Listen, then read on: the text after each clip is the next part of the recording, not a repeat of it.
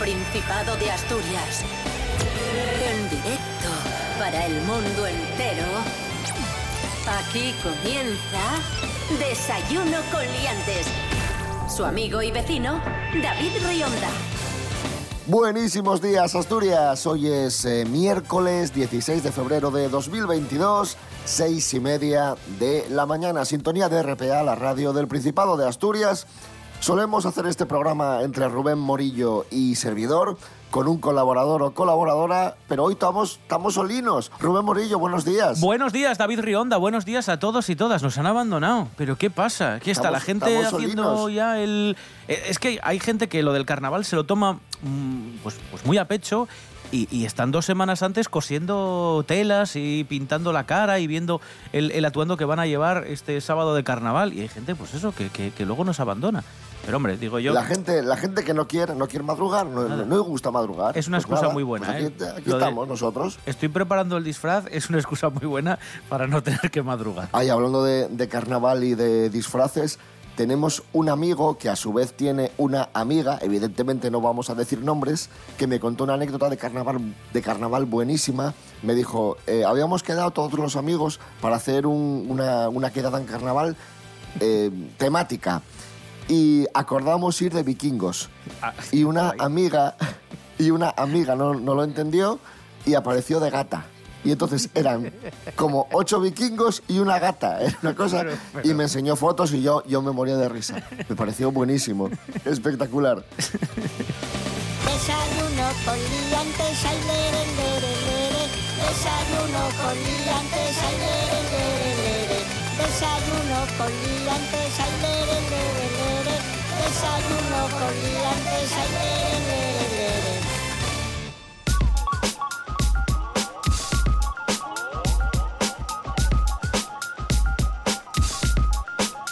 Bueno, vamos con el pronóstico del tiempo para hoy. La Agencia Estatal de Meteorología prevé para hoy temperaturas muy agradables, mínimas de 7-10 grados, dependiendo de la zona interior o zona de costa, que son bastante altas, y máximas que pueden llegar hasta los 22, así que frío en principio no vamos a pasar.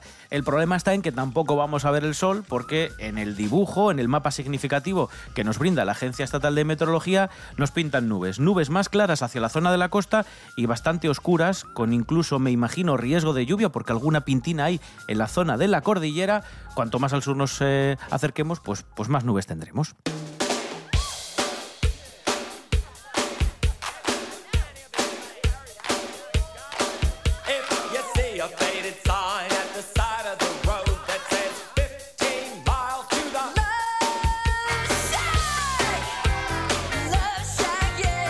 La noticia de estos días es la subida del salario mínimo interprofesional. En España ya es de 1.000 euros. Eh, una medida muy aplaudida por unos y discutida por otros. Rubén Morillo, la subida del salario mínimo que se establece en, 1.000 euros para los detractores tiene inconvenientes que pasarían por la pérdida de, de trabajo o la pérdida de empleos y por otro lado pues tenemos la la subida del poder adquisitivo de los españoles y las españolas que conllevaría eh, una dinamización de, la economía.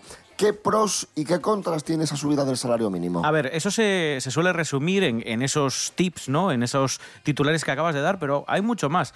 Es cierto que un salario mínimo alto perjudica a las pequeñas empresas y en tiempos de pandemia pues un poco más. Pero precisamente por eso se han activado ayudas directas a la contratación para estas pymes, para las pequeñas y medianas empresas. Hay quien critica también que subir el salario mínimo pues resta competitividad. Aseguran que cuando suben los salarios baja la competitividad y el empleo huye a países más baratos. Esto es cierto, pero hay que tener en cuenta que en el marco común europeo se empieza a dar cada vez menos, porque nos ponemos normas muy parecidas entre los países miembros. Si lo ponemos en una balanza, tienen más pros que contras. Por supuesto, porque, a ver, lo que no era de recibo era trabajar 40 horas y no llegar a fin de mes. Si se sube el salario mínimo, por ejemplo, baja el gasto en ayudas y subvenciones. Es decir, ganamos más, por lo tanto necesitamos menos. Y el Estado dispone todavía de más fondos que se ahorra porque no tiene que ayudar a esta gente que tiene un salario ahora más elevado. Tiene ese dinero excedente para otras partidas, por ejemplo, para pensiones. Si el salario también sube, ¿Qué pasa? Que la motivación del trabajador también, por lo tanto, se trabaja mejor y la empresa gana. Y esto no lo, no lo dice un gurú, sino que hay muchos estudios que atestiguan que esto es así. Hay otra ventaja y es que, eh, muy sencillo, cae por su propio peso a mejores sueldos, mejores cotizaciones. Es decir, que nos beneficiamos todos, porque cotizamos más y aportamos más al Estado. Y una última ventaja es que cuando cobramos más, consumimos más, esto es de lo que se habla siempre, por lo que la economía lo nota y suele crecer siempre, porque se activa. Claro, claro yo siempre digo lo mismo, cuando hablamos de, sueldos, eh, ofende bastante a mí personalmente cuando alguien dice, pues mira, gano mil euros, gano mil doscientos, oye, pues qué buen sueldo. No, es que al final mil euros, mil doscientos euros, mil quinientos euros son sueldos normales que, te permiten eh, vivir sin más, quiero decir, sin hacer muchos alardes. Tampoco es una auténtica locura. Si tienes que pagar una hipoteca, un alquiler, comer, vivir, afrontar tus gastos y, poder salir a tomar una botellina de sidra, que, es, lo, que es lo normal, pues necesitas un, mínimo de, mil euros o, o mil y pico euros, claro. Eso es ciertísimo.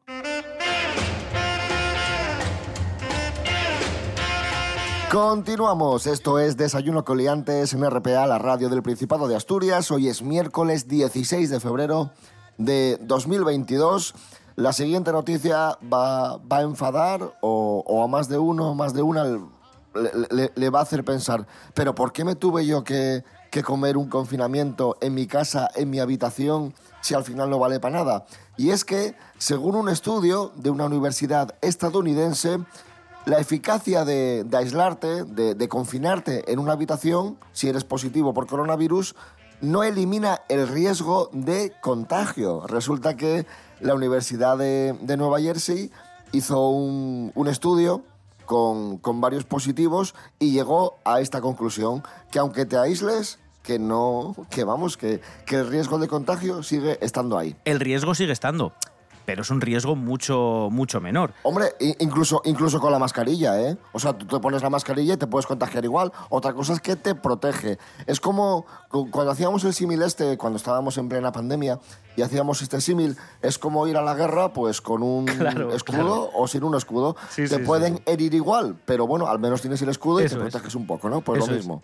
De todas formas, te voy a decir que para ser un estudio de una universidad, eh, el muestreo es muy corto, porque solo analizaron 11 hogares. Que, que, vale, que está bien, pero no me parecen muchos. O sea, solo analizaron 11 hogares, que ahí también puede ser que, yo qué sé, que sean las casas de un mismo distrito y que estén todas construidas de la misma forma y que se cuelen por ventilación o, por alguna cuestión arquitectónica de, estos domicilios, eh, eh, pues eso, que se cuele el aire a distintas estancias.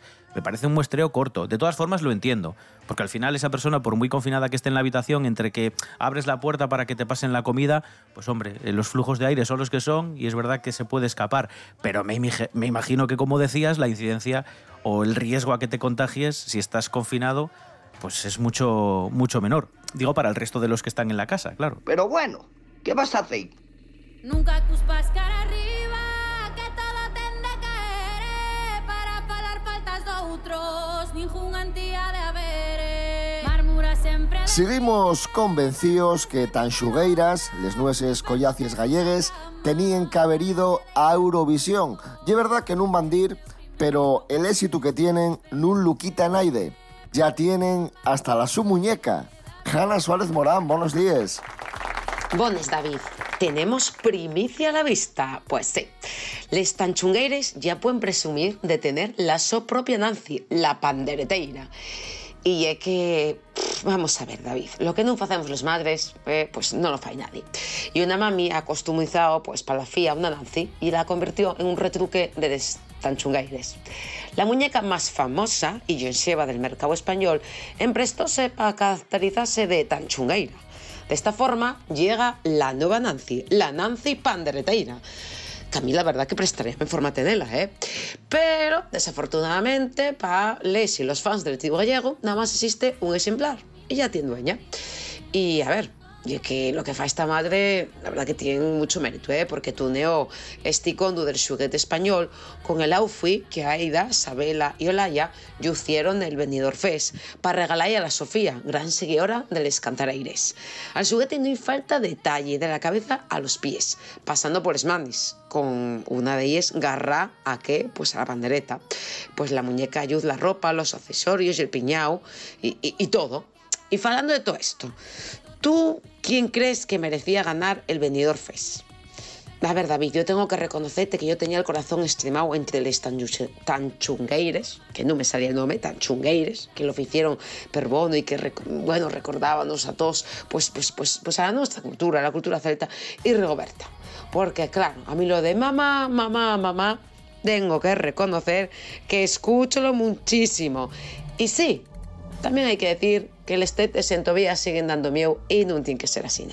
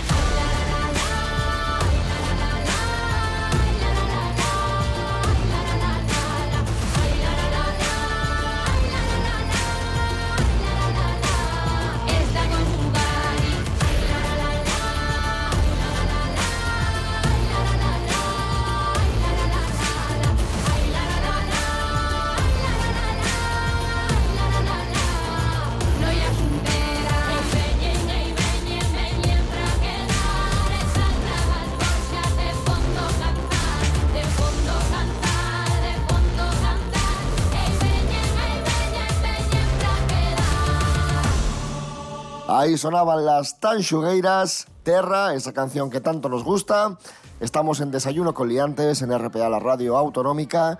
Hoy es miércoles 16 de febrero de 2022. Otras radios suenan así. RPA suena así. RPA, la radio que suena a Asturias, la radio que suena a ti. RPA, la radio autonómica. Este tren va a toda máquina, va a toda radio. El tren de RPA, con Monse Martínez, recorre todas las estaciones. Información, agenda, consejos, salud. Viaja de lunes a viernes con Monse Martínez en el tren de RPA. De lunes a viernes a la una de la tarde. RPA, la radio autonómica de Asturias. Desayuno con liantes. Desayuno. José Andrés, nuestro paisano, el cocinero asturiano, eh, es noticia porque le dio un zasca muy grande a una legisladora estadounidense llamada Marjorie Taylor, partidaria del trumpismo, que una partidaria muy dura de, de Donald Trump, que hizo el ridículo en redes sociales porque eh, acusó al Congreso de Estados Unidos de instaurar una policía gazpacho. Se equivocó de, de palabra, A ver, a ver. quería, quería referirse a la policía nazi y, y dijo gazpacho. Gazpacho eh, es la Gestapo, ¿no? Sí, yo me imagino que, pero vamos, es que, y, y ni aún así, o sea, que para que lo pongas en el traductor y se confunda, me parece asombroso, pero bueno, sí, sí.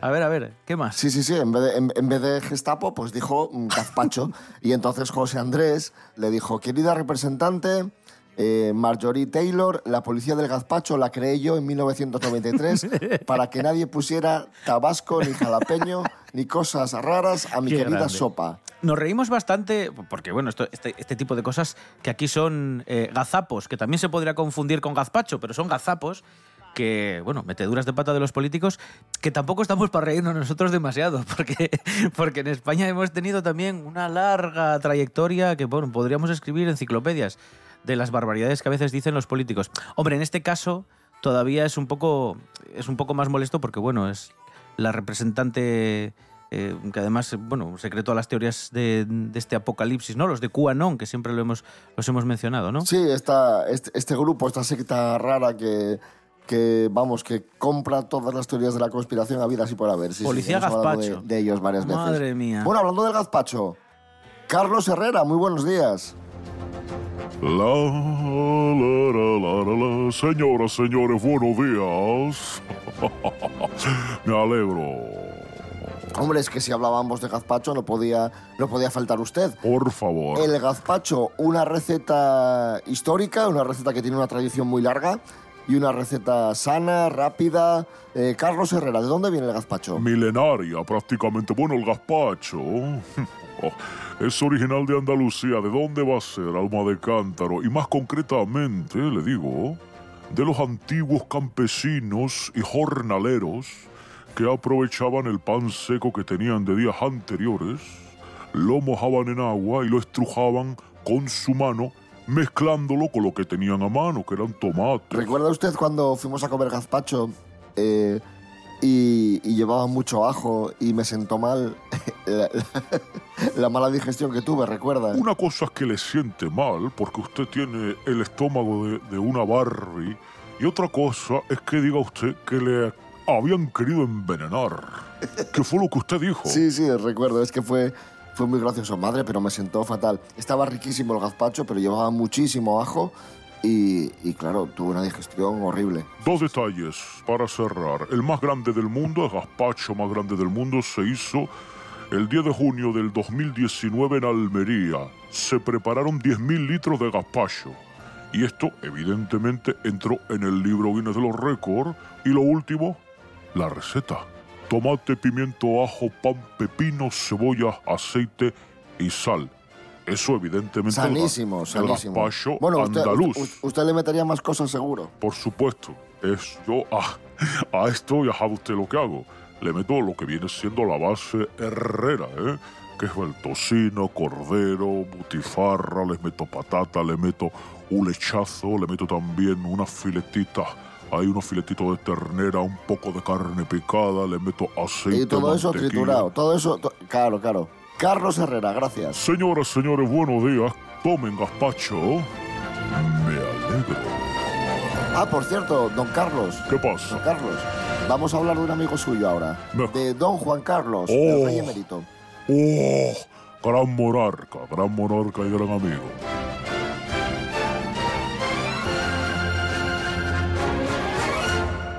Pues no se tomó muy bien eh, las fotos de, de Iñaki Urdangarín con otra, con otra mujer. No se lo tomó nada bien. Vamos a saber lo que dijo. ¿Qué le parece? Don Carlos. Hola, ¿qué tal? Buenos días. No, no. Ah. Digo que vamos a saber. Ah, es- ya me estaba liando, estaba esperando. Luego, luego. Creí que iba primero una, un corte no, de no. audio y, claro, como me saludó, no entendía. No, no se cuele, no se cuele, que no, que no va así. Tiene...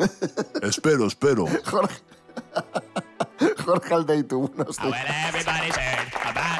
Muy buenos días, liantes. Hoy vamos a hablar del rey emérito Juan Carlos I, que sigue estando en Abu Dhabi. La verdad es que mucho se especula sobre una posible vuelta, un posible acercamiento, que se venga a vivir a Portugal o algo así. Y sí que es verdad que a veces nos llegan noticias de él, nos llegan un poco a cuentagotas. Pero después de este último escándalo que, que ha habido con Urdangarín, estas fotos que han salido con su nueva novia, Ainhoa Armentia, y que se supone que, que el matrimonio con la infanta Cristina está en trance de disolución, pues sí que ha llegado una información de lo que opina al respecto. Porque al final esto ya no deja de ser un asunto de Estado, es un asunto familiar compete a su hija, a la infanta Cristina, Y según la periodista Pilar Eire, que es experta en casas reales, las palabras que dijo el rey Juan Carlos cuando vio la foto de Urdangarín con Ainhoa Armentia fue, como es un taco, no lo voy a repetir, os lo imaginéis un poco, es, pero qué hijo de pi. Así que eso es lo que opina el rey Juan Carlos al respecto. Un saludo, liantes. Gracias, Jorge Aldeito. Ahora sí, intervenga usted, don Juan Carlos. ¿Qué tal? Buenos días otra vez. Lamento, pido disculpas. No, no estoy muy puesto. En, voy perdiendo facultades con los medios de comunicación desde que no hago el discurso todos los años. ¿eh? Hay que, hay que Bueno, pues pasarle nada, el su, relevo. su- su opinión de, de este asunto. Pues no me parece nada bien, fíjese, porque yo soy muy amigo de los refranes, del refranero español.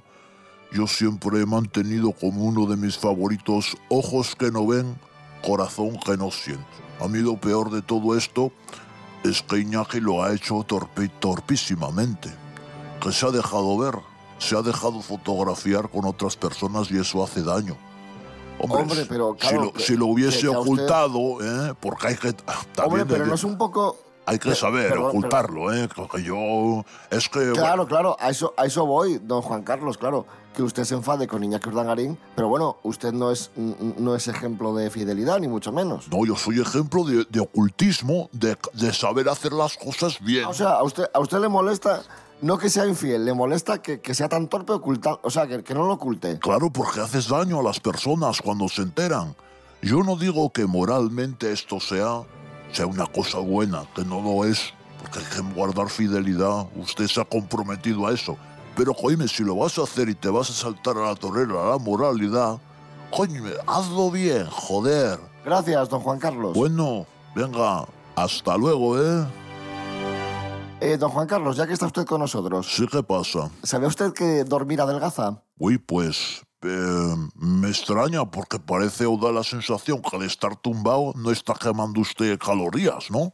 Pues, pues dormir parece ser que adelgaza, nos lo va a contar Ángela Busto. Buenos días, Ángela.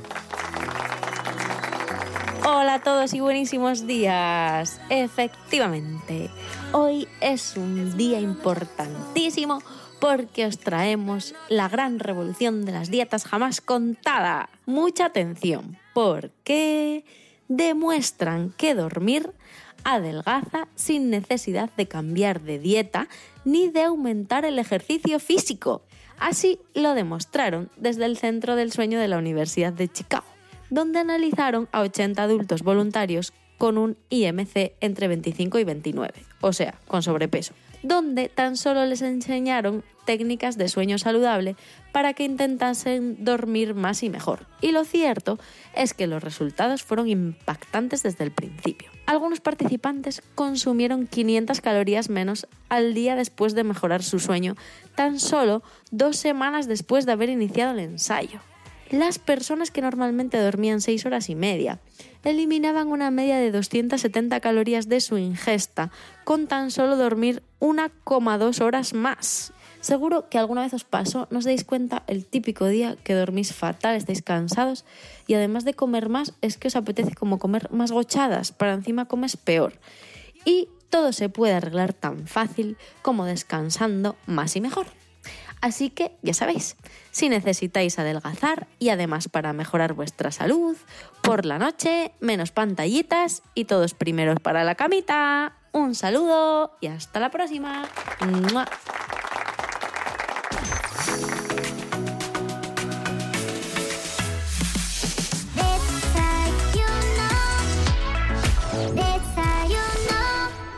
Tita Cervera fízose famosa polés revistes y eses stories y casi lle una de las mujeres con más perres.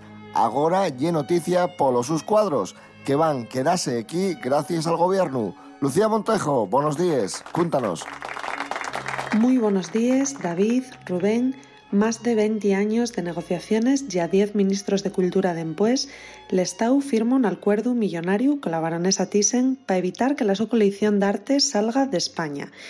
El ministro Miquel Iceta cierra así un contrato de alquiler por valor de casi 100 millones de euros, 97,5 concretamente, que recibirá la Fundación Thyssen a cambio de la permanencia en el nuevo país de las 330 obras durante los próximos 15 años, con una garantía por parte del Estado para el conjunto que asciende a 1.400 millones de euros. Entre les obres se encuentra el famoso cuadro de Paul Gauguin Mata Mua, pieza de gran importancia, valorada en 250 millones de dólares, que la baronesa sacara de España en 2020 para presionar al gobierno y que ahora, tras pasar este tiempo en un búnker de Andorra, colgará en un lugar preferente de la pinacoteca madrileña. Madrid contará, por tanto, con la exposición pública de esta colección, que incluye obras desde el siglo XVII en adelante, cumpliendo así el deseo del difunto marido de la baronesa de que la colección se expusiera en el Museo Thyssen. Hay que decir que aunque el Estado paga casi 100 millones, los derechos de explotación comercial de les obres van a ir para la fundación, negocio, por tanto, más que redondo para Carmen Thyssen. Desayuno con liantes. Síguenos en Instagram, arroba desayuno con liantes. Y recibimos con un fuerte aplauso a Miguel Ángel Muñiz, Jimmy Pepín, que viene con otra de sus películas olvidadas. Un aplauso para él. ¡Bravo, venga. Jimmy! ¡Bravo!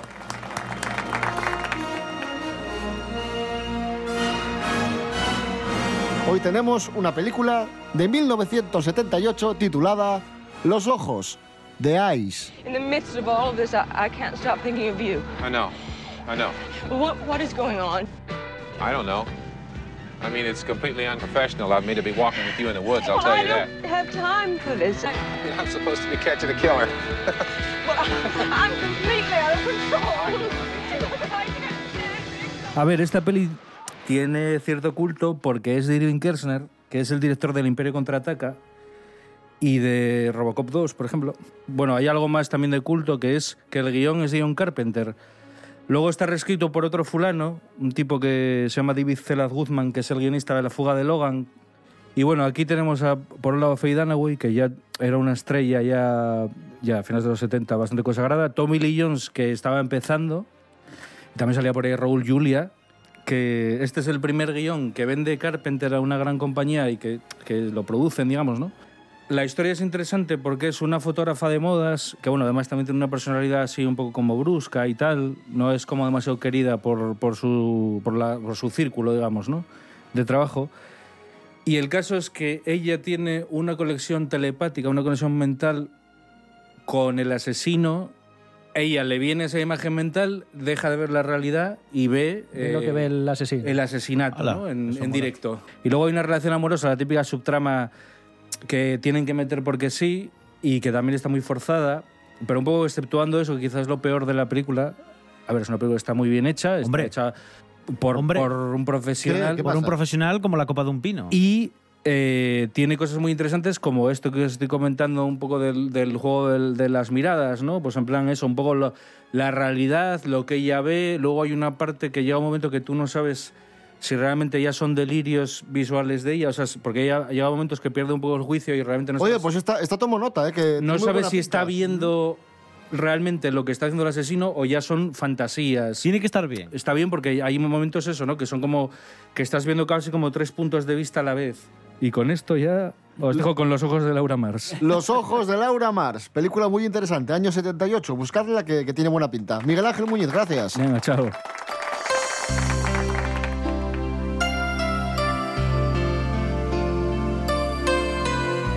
Gracias, Miguel Ángel Muñiz. Nos vamos ya y lo hacemos escuchando a Laura Pausini, que va a ser la próxima presentadora de Eurovisión. Se habla mucho de Eurovisión por la polémica de Tanchugueiras, de, de Chanel y esas historias, pero se habla poco de que la presentadora del próximo Festival de Eurovisión, que se va a celebrar en mayo en Turín, va a ser Laura Pausini. Pues muy bien. Nos vamos con ella, vamos a escuchar uno de sus primeros éxitos, Amores Extraños. Rubén Morillo. David Rionda. Mañana a seis y media de la mañana, más y mejor. Hasta mañana. Hasta mañana, chao. ¿Y cuántas noches lloraré por él? ¿Cuántas veces volveré a leer aquellas cartas que yo recibía cuando mis penas eran alegrías?